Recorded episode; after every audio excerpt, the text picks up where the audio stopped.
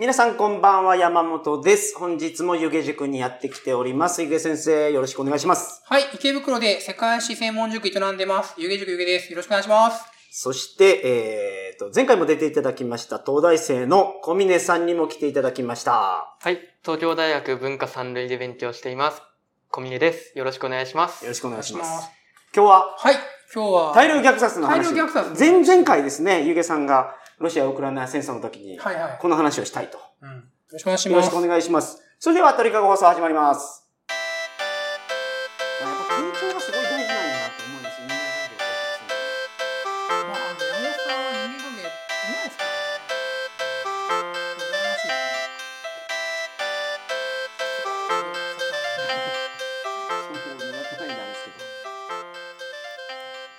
改めましてこんばんは。鳥かご放送第516回お送りします。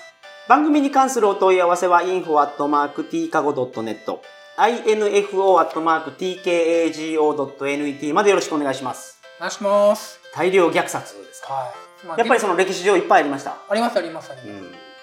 うん。ロシア・ウクライナ戦争で、はい。そのロシア軍の残虐行為が、うん。世界中に結構報道されてるじゃないですか。うんあれは本当に残虐なのかっていう議論をまずしたいんですよね。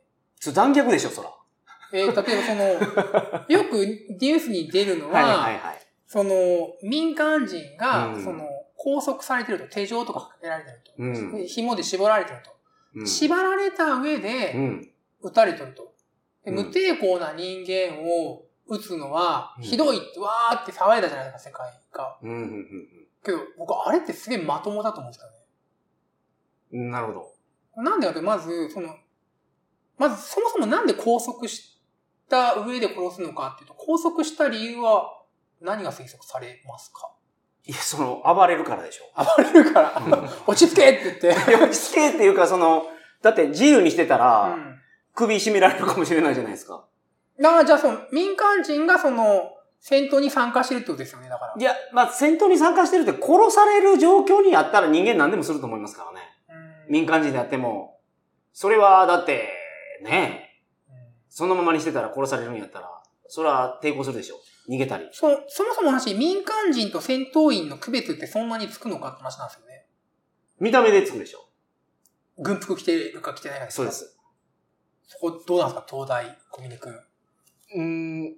なんか軍服を着てなくても軍、なんかなりすましてる人もいるんですよね。それはいるでしょうけどね。ゲリラ兵みたいな。うんゲリラ兵。なんか、戦それで言うとコスプレで軍人の格好してる。まあまあまあまあまあ。いや、確か僕、カンボジア旅行した時に、うん迷彩着たら、あの、しょっぴかれるから迷彩着るなって言われましたからね。あ、そうなん当時。ですかうん。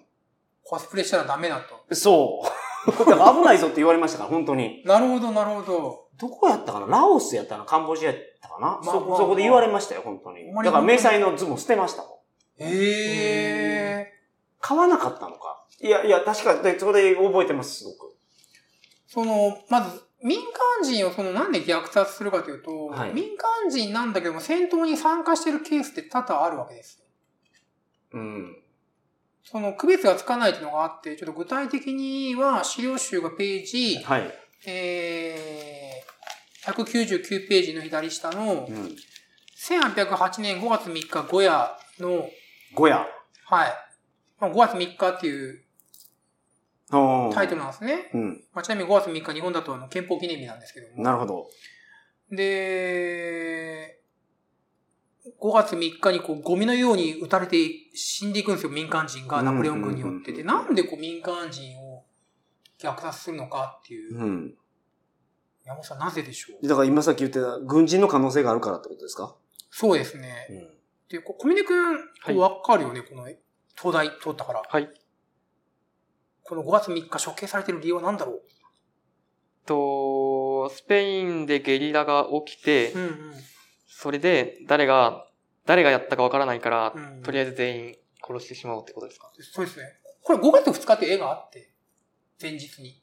はいはい。5月2日っていうのが、ナポレオンの補給部隊がうん襲われてるんですよ、スペインのゲリラに。うん、なるほど。で、民間、まあ、ゲリラですから、見た目は民見た目間人なんでしょうね民間人の服なんですよね。軍服着てないんですよね。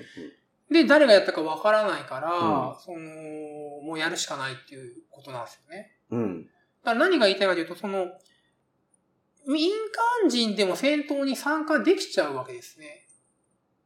うん。で、特に今のロシア・ウクライナ戦争っていうのは、よりよりより民間人なのに戦争に参加できちゃうんですよ。うん。何が武器になるでしょう？ウクライナの民間人が持つ武器は？銃。ではなくて、銃持ってたらもうこれ完全に軍人だってなりますよね。うん、なるほど。銃を持たずにも戦争に参加できます。え、その、だから見た目武器に見えないってこと？見た目は誰もが持ってますね。誰もが持ってる。はい。えこれで民あの民間人やらざるを得ないですよ。石とか違うんですか？石か 石かなり原始的だな。えだみスマホですね。あスマホで民間人が、ウクライナの民間人がロシアの戦車、写真撮りますよね。はい。で、これを、あの、あげるわけですよ。その、どこに、どこで撮った写真ですと。うんで、ここにロシアの戦車があります。はい。で、ウクライナのその軍部がうん、それを全部集約して、ロシア軍攻撃してるんですね。うん。だ民間人も、だから戦闘に参加してるわけです。その偵察兵として。はいはい。だから、やっぱり拘束せざるを得ないって話なんですよね。う。うんそれはやっぱ残虐やと思うけどな。だって、インスタ上げたら、インスタで場所が特定されるから、うん。あいつは戦闘行為をしてるとみなして殺すってことでしょ？そうそうそうです。それはもう残虐と言わざるを得ないな。けど、その、位置がバレますよね。うん。自分、あの、戦車の台数とか、うん。陣地の位置とうか、ん。バレるので、うんで、それも、まあ、インスタに上げるっていうよりも多分、ウクライナがそう情報を収集してるわけですね、多分。その、ウクライナに、その、はいはいはい。ここにそれ有利な情報ですからね、そねそうりゃ。民間人が上げてる写真から、ロシア軍の位置が特定できて、そこを叩けばいいっていうのは有利な情報ですから、それは使うでしょうん。うん。だからそれをさせないためう。に、ん。その、まあ、お前スマホ持ってるよなうん撮ってみ、あ、写真撮ってんな。じゃあ拘束するわって言って拘束しますよね、とりあえず。その手順は踏んでないと思いますよ。その、いや、多分手順は一定程度踏んでると思いますよ。っていうのが、その拘束して、ロシア軍が撤退するときに、まあまあ連れていけないかうんら、多分処刑してると思うんですよね。そこで切り取ったらそうかもしれないけど、病院を攻撃したりとか、うん学校攻撃したり、商業施設を攻撃したりしてるじゃないですか。うんそれは、その理由じゃないじゃないですか。例えば、うんあの、ロシア軍が攻撃してるのは。で、それもひっくるめると、えうん、なんかそんな手順踏んでなさそうですけどね。まあまあまあまあ、確かに、病院攻撃するとか、はい。まあ病院の場合はその、なんだろう、非人道的だって言われるかもしれませんけども、そこでこう、敵戦力の回復、それを言うと、それ全部攻撃できるようになるんですよ。そのスーパーも攻撃できるじゃないですか。それはもう、お腹空いた、あの、兵隊さんが焼き芋買えるからとか、うん。そういうことを言っていくうと、ん。そうなるからう、んやっぱり線引きは必要うんで、その、戦争するのは、その、戦闘する人うんうんの役割でうんうん、民間人は攻撃しないっていうのが、例えば今の世界の常識なんだとしたら、スマホ持ってて、位置を特定する可能性があるからっていうので、拘束して殺すっていうのはなんか、虐殺だなって、日本に住んでる僕は思っちゃいますけどね。まあ、アメリカでもやってますよね。アフガニスタンとかで、うん。その、陣地の周りいた人間に関しては、その、捕まえて拘束しちゃうんですよね。うん。まあ、するでしょう。だって、今、小峰さんが言ってたように石投げてくるかもしれない。石を、石を投げなくなる。何が言いたいかとはいはい戦争に参加するハードルがすごく下がったところなんですよね、スマホで。あうん昔はね、銃を持たないといけなかったかもしれませんけども、スマホ一台で戦争に参加できると。はいはいはい。ーまあだから、すごい威力があるってことでしょそうですね。うんだから、その、まあ、無視できないっていうか、んうんだから、今回の戦争っていうのが、なんだろう、より昔の戦争。なんかその、スペイン、うん。そのナポレオンの時のそのスペインの、えー、スペイン反乱とか、うん。その、第二次世界大戦で、その、現地住民が抵抗してきましたよっていう、その、例えばパルチザン闘争とか、パルチザン。例えば二次チーズみたいな名前ですね。そう、パルメザンですね。日中戦争の時に、まあ、その日本軍が、その、毛沢東の遊撃戦にやられる、民間人にやられる、うちのじいちゃんが、うん。もう本当に中国人のばあさん怖かったみたいな。通りすがりにいきなり拳銃抜いてきたみたいな。なるほど。そういう戦争に、うんなんだろう、まあ近づいてるっていうか、こわ変わってねえなっていう。てか、よりそうなってるなっていうのが、今回ロシア・ウクライナ戦争で感じるんですね。うん。まあでも、ね、その、自分が撃たれるかもしれないところで、人を、兵隊見たら撃ち殺すっていうことをやってる人がですよね。パッとなんか民間人見て、冷静に判断できるかっていうと、難しいとは思います。ですよ。だからさっきのその、ロシア軍がその、じゃあ病院を攻撃しましたとか、その、ショッピングモールを攻撃しましたっていう時に、じゃあ全部その組織的にプーチンの命令でやってるかというと、多分、別にロシア軍かばうわけじゃないですけど、違うと思うんですよね。指揮命令系統の中でも、うんもう、もうウクライナ憎しいもうやっちゃろうっていう、現場で、はい。こうやっちゃったりとかっていうケースもあるので、それあるでしょうね。うん。いや、今、出回ってる動画相当すごいのありますよね。メジャーになってないけど。僕すげえなと思ったのが、はい。ウクライナ兵うがん。ロシア兵を殺して、うん。で、スマホで撮影してるんですよ。はい。殺したうんロシア兵をウクライナ側が。うん。で、ロシア兵の携帯を取り上げてう、ん死体から、うん。でそこに自分の、そうロシア、自分じゃないや、死んだロシア兵のお母さんに電話して、で、その、今お前の息子を殺したと。うん。で、死体見ろって言って、うん映して、うん。そこに、そのロシアの、あの、えー、ロシア兵の死体にウクライナ側の兵隊がおしっこかけてるっていう。なるほど。すげえなと思って。うんまあ、わそれもかんないですよ残虐。まあまあ、それはうんプロパガンダかもしれませんけども、実際かどうかわかりませんけども。あ、まロシア側がやってる可能性があるってことですか？ロシア側がやってる可能性がありますね。はいうんだから、なんだろうね、まあその、二次大戦とか一次大戦のプロパガンダがすごい重要重要って言われてて。うんでなんか、前も鳥かご放送でありましたけど、うんそのメディアを制することで、はいはいはいはい。なんか、アメリカやったかな？ゆうげさんおっしゃってましたよね。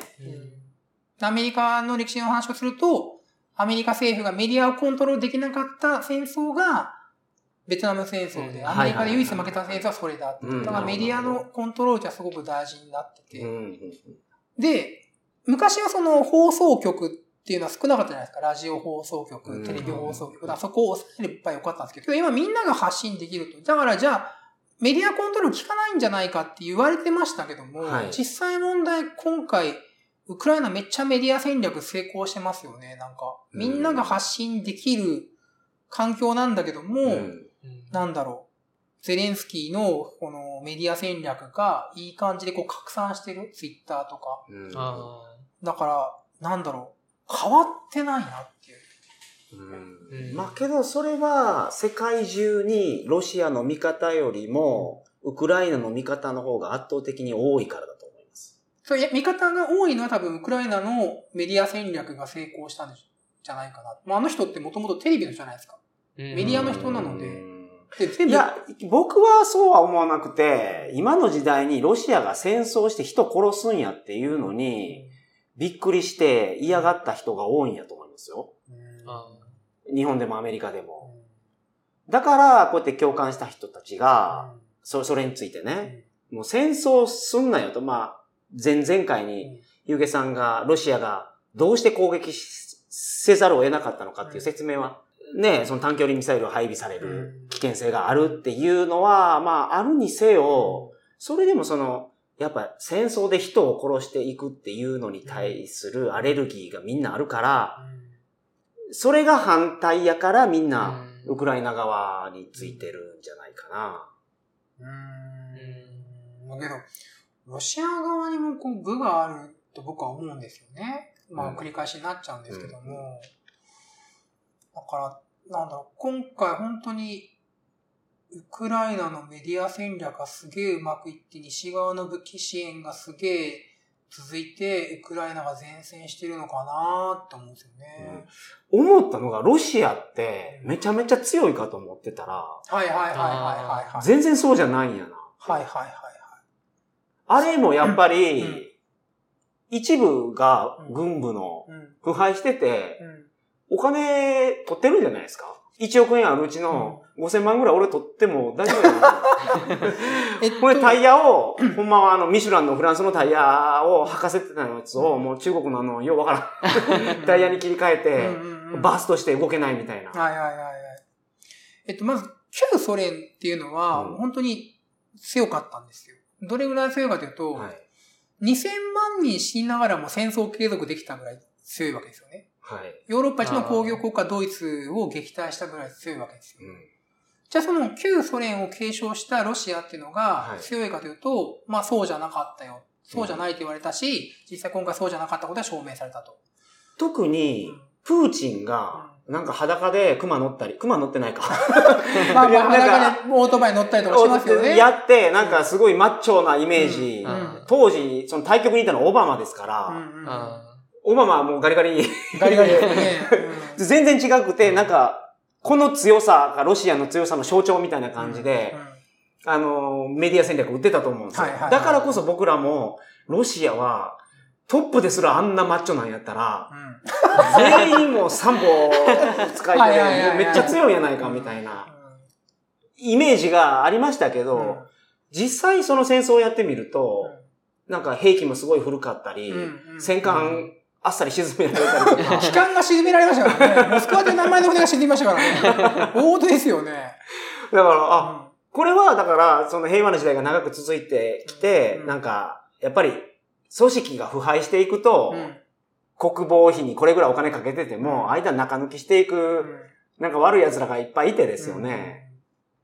それ弱っていったのかなみたいな感じがしえたんですけど、ね。っと、ソ連がロシアに変わったんですけども、うん全然違う国なんですよ。ソ連とロシアも社会構造が全然違うんですよ。うんはいはい。ソ連っていうのは、例えば、その、全員がその平等に教育を受けて、全員がちゃんと食事が取れて、うんまあいろいろ問題もありますけども、共産国家でしたよと。社会主義、社会主義でしたよ。はいだから、その自分が死んでも、女房子供はちゃんと生活できるわけですよ。うーんまたみんな同じような生活して連帯感があるわけですよ。どはいはい。で、かつ、まあ、ドイツが攻めてきた時は自分たちのことを守らなきゃいけない防衛戦争だったわけですね。だから2000万人も死んでも戦争継続できたぐらい強かったわけですよ。はいでところが、その、ペレストロイカになりましたと。で、うんロシア資本主義になりますと、格差社会になったわけですね。はい。一部の富豪と一部の、まあうん、貧乏人で構成されると。で、こんな格差社会になると、その、なんで俺ら貧乏人が金持ちのために死なないかんのみたいな話になるわけですよ。はいはいはいで、。かつ攻め込む側ですよね。うん自分のその、自分のこう村とか町を守るための戦争じゃないわけですよね。はいはい。そうなるとやっぱ士気が全然違ってきますよね。うんだから、ロシア軍っていうのは、いや、強いんだと、旧ソ連だからって、それ継承してるからっていう人いますけども、社会構造が違うと、もう軍事力も変わってくるわけですよ。うんうん。っていうことが今回の、まあ、ロシア・ウクライナ戦争って分かったのかな。うーうんん。ってことは、やっぱり攻め落とすことができなくて、うん。ずるずる続いちゃと僕は思いますね。で、ウクライナ側の方はやっぱり防衛側だから。その戦闘員だけじゃなくて、その、自分たちの町を守ろうとか村を守ろうって言って、うんそのスマホで協力するわけですよね。はいはい。で、ウクライナ側も、政府側も、スクショ送ってください位置情報を入れて送ってくださいってガンガンやってて。だからまあ、根こそぎで動員されてる感じですね、戦争に。ウクライナ側は。はいはいはいうんやっぱ全然守る側の方が強いですよね。うんうん意識も違うでしょうからね。ウクライナの元々の軍事力はどうだったんですか？そのアメリカの支援がなかった場合。は、えっと、まず、その、受験世界史の話なんですけども、旧ソ連は大きな軍事力を持ってましたと。はい。で、その大きな軍事力のうち核兵器とか、あと艦隊ですね。うん。うん。攻撃組織ですね。はい。っていうのはロシアが継承しましょうということなので、うん。旧ソ連の軍事力をほとんどロシアが継承している状況なんですよ。なるほど。で、ウクライナっていうのはその軍事的にはもう本当に最低限の戦車とかはい。しか持ってなかった状況ですね。うーん。うんただからロシアアとしては攻め込んでいったらもう一発で攻め落とせると思ってたんですか？僕も思っ正直思ってました。だから僕、キエフは陥落すると思ってたんですよ、僕本当に。うんまあ偉そうに言ってますけども、そこはもう全然外れましたね。それは、あの、ゆげさんの読みが外れた理由っていうのは、まあ、ゼレンスキーが有能だったとですね。と、あと、ロシアの兵があまりにも無能だった。あ、ロシアの兵がやる気ないとか、もう、やる気がないとか、その、軍隊が腐敗してるっていうのは多分、まあ、それは大分かってたので、それ割り引いても、はい。まあ、あキエフは落ちるだろうなと思ってました。うんあまりにも力量、あの、数の差があるので。はい。で、もっと言うと僕、キエフのその首脳陣は多分逃げるだろうなと思ってたんですよ。はい。徹底抗戦をしないと思ったんですよ。はい。ところが、キエフに留まったわけですよねうん。留まった様子をもうバンバンバンバンツイッターで流流すわけですよ。あーで、もう、あ、うちの大将逃げないんだってうん。なって、もうじゃあもう本土決戦だった話になるわけですよね。なるほど。で、もうやる気満々ですよね。そこは、だから、ゆげさんが言ってた、その、ウクライナのトップのメディア戦略が上手っていうのうは、ん。同じところでうずっと自分が前に出て映像に出てますもんね。そうです、そうです、そうです。キエフで撮ってるんですよね。はいはいはい。逃げないよっていう。まあ基本的に戦争が起きると、基本的にそのトップで逃げるわけですよ。まあだって大日本帝国だってそうですよね。太平洋戦争末期にうん。大本営を、うんその、まあ天皇を長野に移そうという。ことをやってて、実際作ったんですよ、長野に。行きました。あ、行きました？あの、地下のあれでしょ？そうです、そうです。ななんていう、なん、行きました。なんかエヴァンゲリオンの、あれになったら、かもですね。確かにそうかも。モデルになったって。えで、通常逃げるんですよ。大体どこの国も首脳陣って。逃げない方が珍しくて。はい。で、逃げずに大将が、トップが、いや、もう絶対逃げないからって言うとめっちゃ盛り上がるんですよ。例えば、うんイギリスの二次大戦中のチャーチルとかそうーなんですよね。チャーチル。バトルオブブリテンでもナチスがガンガン攻めてるんですけども、うん絶対逃げないからって言って。うんで、それを全く今回こう再現したのが、全く同じように再現したのがもう、ウクライナゼレンスキーですよね。なるほだからまあ僕は彼は嫌いですけども、まあ、有能ですよね。チャーチルとやってることはほぼ同じですね。うん。こんなにその戦力差があるのに、うん。やっぱりこう、トップが優秀か優秀じゃないかでこんなに違うんだっていうのはちょっとうんびっくりしました。ねこんなに第二次世界大戦から言うとですよ、もう時代が進んでですよね、テクノロジーも相当変わったはずじゃないですか。うんうんうんうんそれでもやってるのってうん似たようなことなんやなと思いました。そうですね。だから、もっとなんかドローン使ってですよね、うん何？ハッカー集団とかがうんうん ゲーム部屋で。ピュンピュンピュンピュンやるような戦争かと思ってました。まあ、えっと、ロシア、今回あれですよね、まあ、ドローンほとんど持ってないですね、ロシア。うん。うんまあ、アメリカがドローンとかいっぱい持ってるのは、そのアメリカは人の命はすごく高いんですよね。はいはい。だロシアの方はやっぱり人の命は安いので、うんだから昔ながらの、まあ、いっぱい死ぬけど、まあ、全然そんな高安高くないので人間は、ということで、従来のこう戦争のやり方ですよね。うん、戦車並べて歩兵進めてっていう。うで、ジャベリンでバンバンやられてます、ああ、そうね。ジャベリンがめちゃ効くっていうのが。ジャベリンは、あれすごいですね。いや、あれもまたなんだろあれってロケットランチャーと違うんですか？う。ロケットランチャーのなんかもう自動化だああ、し、なるほど、なるほど。追いかけていくんですね。追いかけていく、まあ、ホーミングで追いかけていきますし、あと、建物の中でもどこでも撃てますね。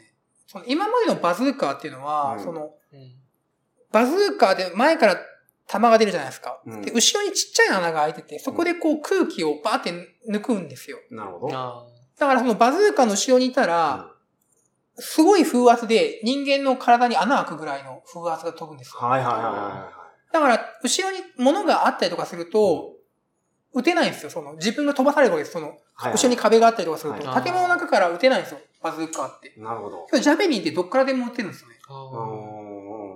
で、ジャベリンが何がすごいかというと、第一次世界大戦に戻ったんですよ、ジャベリンのせいで。ほうほうちょっと話を説明、丁寧に説明すると、はい。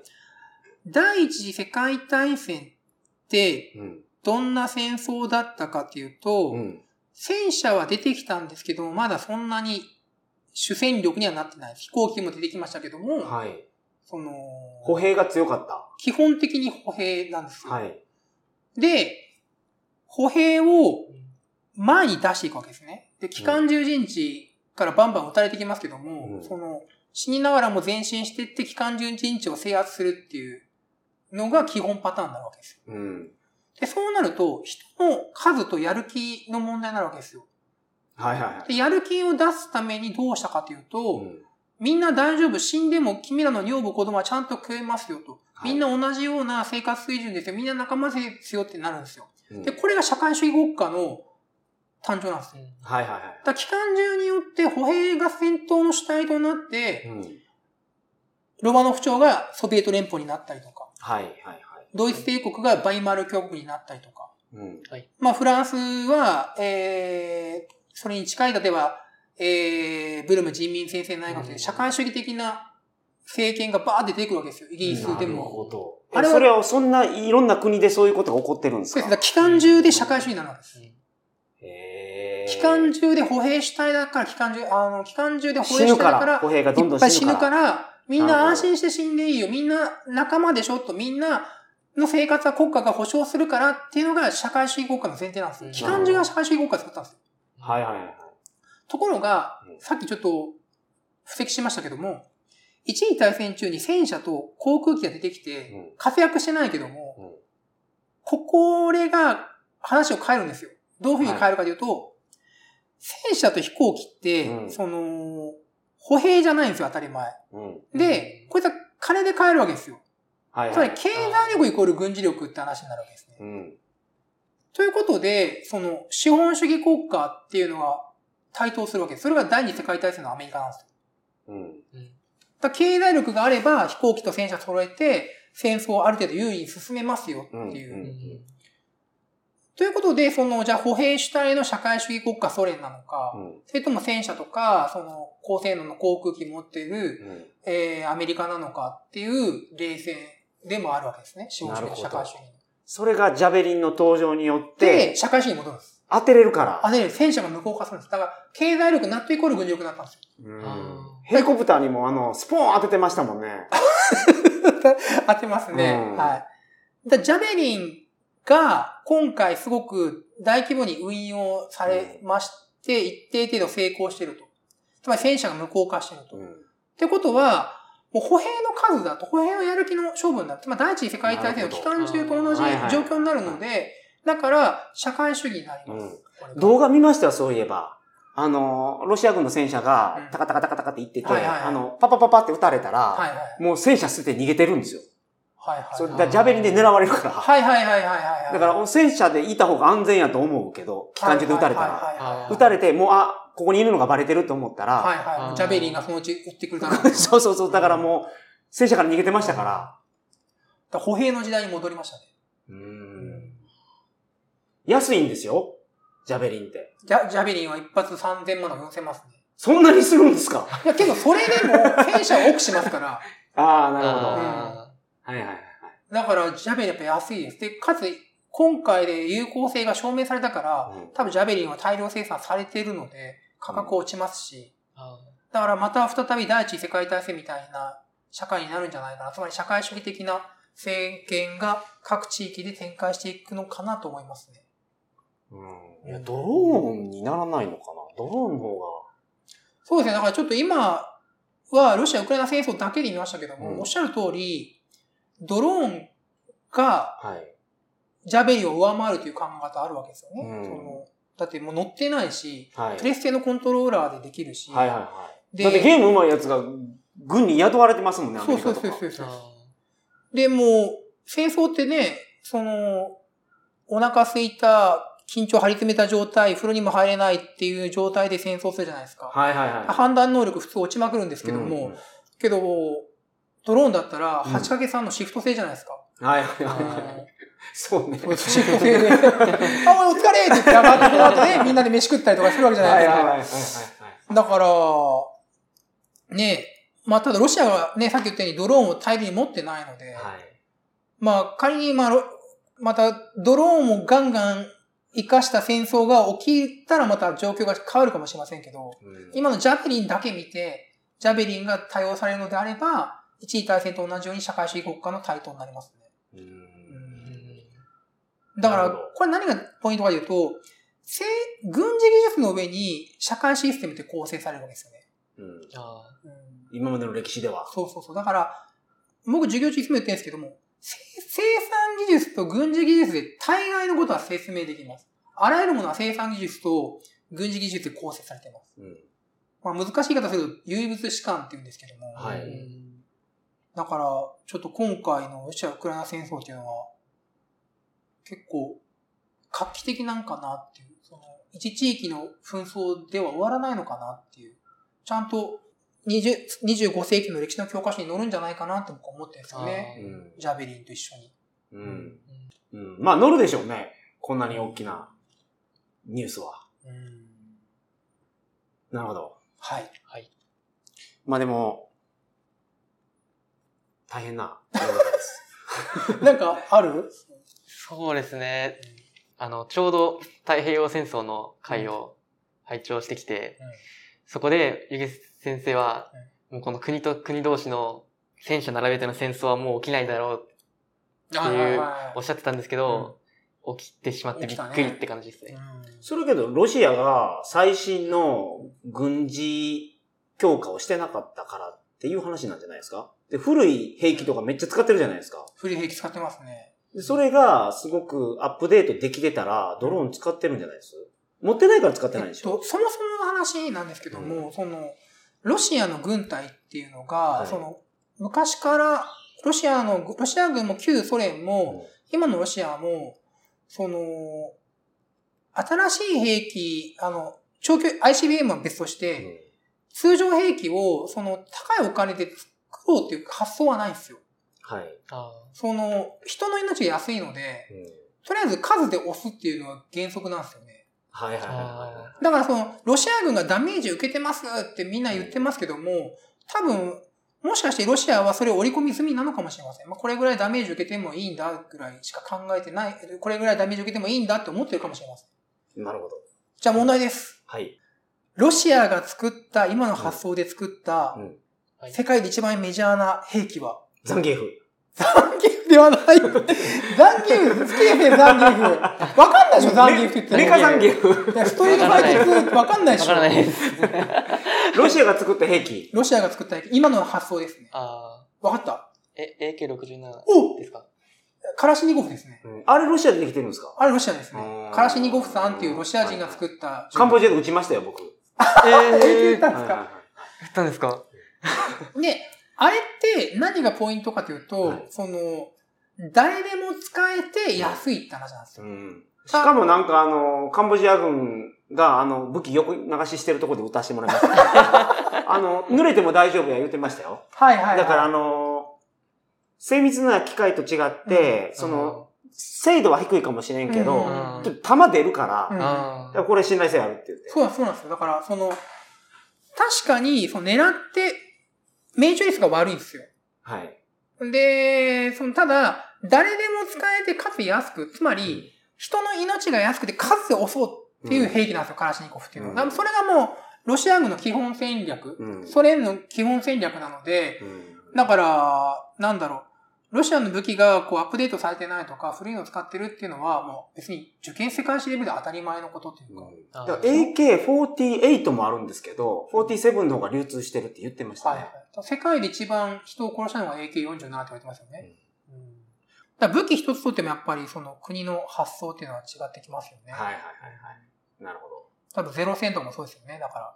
あうんうんまあ、あれ防弾がないわけですよね。撃たれたらすぐ終わりなんですよね。はいパイロットの命はすごい安いよっていう。う。うんんださっき技術から社会ができますって言いましたけど、まあ逆もあって、その、そういった社会だからそういった武器になります。そういった装備になりますよっていうのはありますよね。なるほど。うんだからロシア軍がその、もう一回言いますけども、遅れてる遅れてるっていうのは別にまあ、それは当たり前のことで、うんそういった発想ですって話発想だから。うんわかりました。はい。今日は大量虐殺の話ではありましたけど、だいぶずれましたね。だいぶずれましたね。はい はい。はい。まあ、あのー我々が生きてる間にこんな戦争が起こるとは思ってなかったですけど、いや、起きるでしょう。解決してほしいなと。だって今までは平和すぎましたよ。ミラクルピースですよ。ああ。うんうん。いや、なんか10年後ぐらいに、また第三次世界大戦とかなってほしくないですね。まあけど可能性はあるよ、ね。可能性ありますよねうんだって、大恐慌が1929年にあって、10年後に世界大戦始まりますよね。うん。で、まあコロナがあって、いろんなものが変わりましたよね。いろんな問題が起きて。うんこのコロナの問題を一つ解決する方法として多分戦争っていうのはあると思うんですよね。うんだから、25世紀の受験生は、大恐慌と二次大戦セットで勉強して、同じくコロナと一緒に第三次世界大戦を勉強するかもしれませんよね。いや、こういうこと言うな、本当に。いやにいやいや避けてほしいです。うんいやまあ、もちろんこの間違がね、これ間違って、この予想が間違ってくれればいいんですけどね。そうですよね。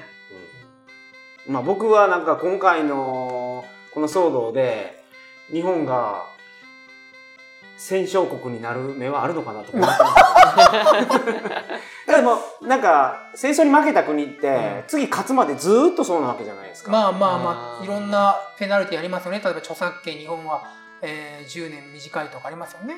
うんまあそれだけじゃないんですよ。まあ今ある国連の仕組みとかも安全保障理事全会に入れなかったりとかしてますよね。部うん。